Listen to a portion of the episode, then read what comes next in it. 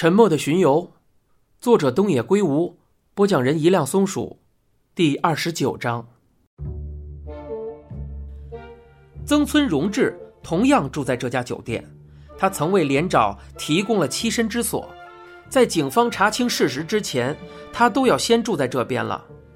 虽然房间不大，但毕竟是快捷酒店，而且花的还是警方的经费，他可能会暗自窃喜。觉得自己赚到了吧？在草剃的印象中，讯问时他似乎并没有对连长的死表现得多悲伤。难道他们之间的关系也不过如此吗？草剃从上衣口袋里掏出记事本，坐到床上，决定梳理一下曾村昨天晚上所说的内容。曾村与连长大约相识于四年前，据说。曾村到了现在工作的这家废品回收公司上班之后，两个人就渐渐相熟了起来。他说：“是他先来主动找我的，估计是听别人说我有前科，就跑过来刨根问底，打听我到底犯了什么事。”就在曾村工作了一年左右时，连长突然消失不见了。不过，很快的就主动与曾村取得了联系。据说每次用的都是公共电话，而且总是问曾村公司里有没有来过警察。我问他是不是犯什么事了，他总是支支吾吾的不肯明说，后来就再也没有消息了。对此，草剃曾在岸谷的汇报中看到过，这也是他当时决定要抓捕连长的原因之一。大概两周以前，连长忽然又与曾村取得了联系，据说他必须从现在的公寓搬走，所以想要拜托曾村，在他找到下一个住处之前，先暂时收留一下他。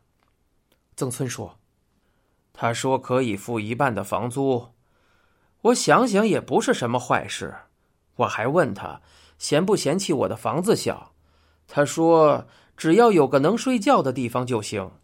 他都这么说了，我也就同意了。两个男人住在一起，屋里肯定会乱糟糟的。不过喝酒的时候能有个伴，想想倒也不错啊。连长搬去当晚的情形，草剃之前也听武藤提起过。根据负责盯梢的侦查员反映，他们两个人一直闹哄哄的喝到了很晚，看来他们两个很投缘。草剃又问了连长搬去后的生活状态，曾村歪着头回忆道：“这个吧，我们晚上确实会一起喝酒，不过我完全不知道他白天在干什么，估计也就是在屋子里躺着。”或者出去玩赌博机吧？难道连长并不想找份工作？针对这个问题，曾村也只是毫无兴趣的表示不太好说。在问到是否有人曾经去家里找过连长时，曾村同样表示并不知情。接下来进入了正题，草剃对曾村当天的行动进行了确认。曾村很不耐烦的说道。哎呀，可我都已经在警察局里说了好多遍了呀！上午我就在屋里待着，中午的时候想去吃饭就出门了。当天不是有那个什么吗？呃，应该叫巡游吧。结果这下好了，到处都是人，我就干脆到相邻的镇子去了。前阵子我在那边的网吧办了张会员卡。只要交九百日元，就能看三个小时的漫画，而且还能随便洗澡。我就在便利店买了个便当带了进去，看了漫画和电视。离开的时候差不多五点了。等我到家的时候，应该是五点半了。当时屋里的推拉门是开着的，我就往里看了看，发现连长正仰面躺着。我想这家伙可真能睡呀。结果他一动不动，我伸手一试，发现他已经没有呼吸了。于是我就急急忙忙的报了警。以上便是曾村的说明。据说曾村出门的时候，连长正躺在屋子里看电视，曾村还问他要不要一起吃午饭，他说现在不饿，拒绝了曾村的提议。按照曾村的说法，当时门并没有上锁。草剃将记事本合了起来，从二人之前见面时曾村留下的印象看来，他应该没有说谎。去网吧的事恐怕也是真的，网吧肯定装有防盗监控，如果他欺瞒警方，立刻就会露馅儿。草剃拿起放在桌上的手机，准备问问武藤今天有什么安排，却发现有一封未读邮件，发件人还颇有些令人意外。邮件是汤川发来的。看过邮件的内容，草剃吃了一惊，里面赫然写着：“关于连长的死，我有话想要问你，有空和我联系。”草剃看了看邮件的发送时间是上午七点多，算起来。已经过去一个多小时了。草剃刚刚将号码拨出，电话立刻就接通了。汤川没有寒暄，开门见山就问道：“邮件你看到了吧？”草剃也直截了当的问道：“连长死了的事，你是怎么知道的？”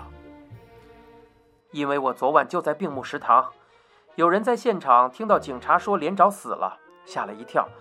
就跑过去告诉了我们。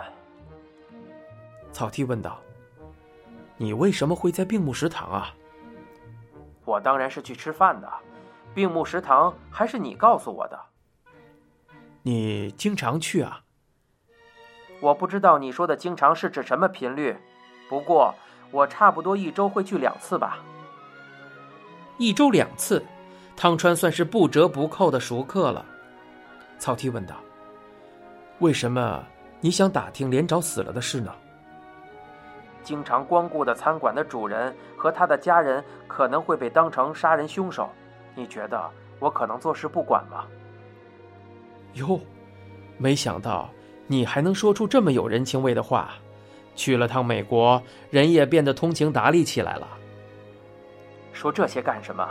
你先把掌握的情况告诉我。不好意思，无可奉告。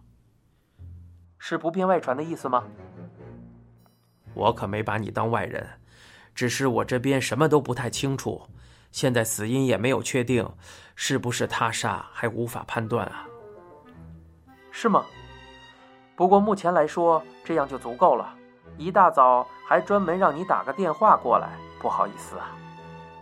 汤川似乎准备挂断电话，草剃赶忙制止了他。等一下。你昨天要是在病木食堂，我也有话想要问你。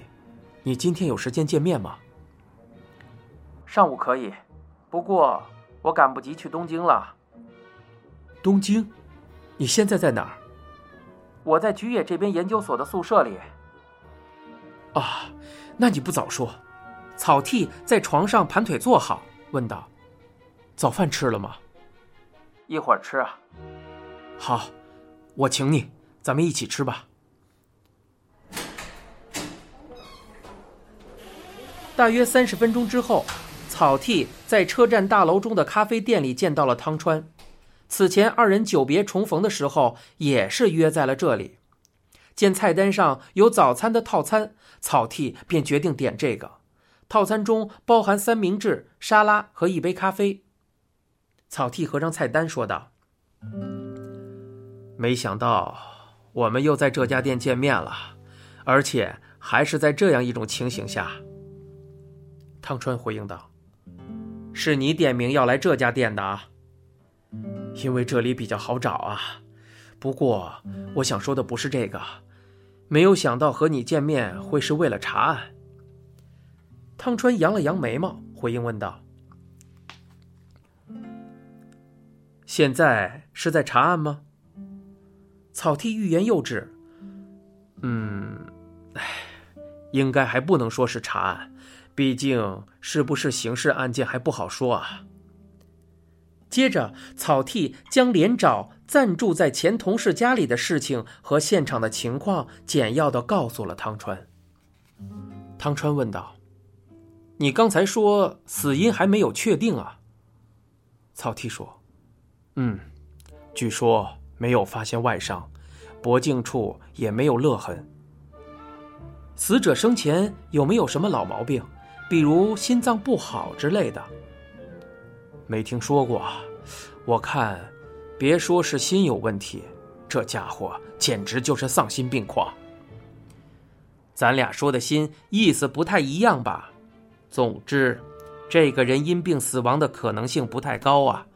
有没有可能是被下了什么药呢？还是不太清楚啊。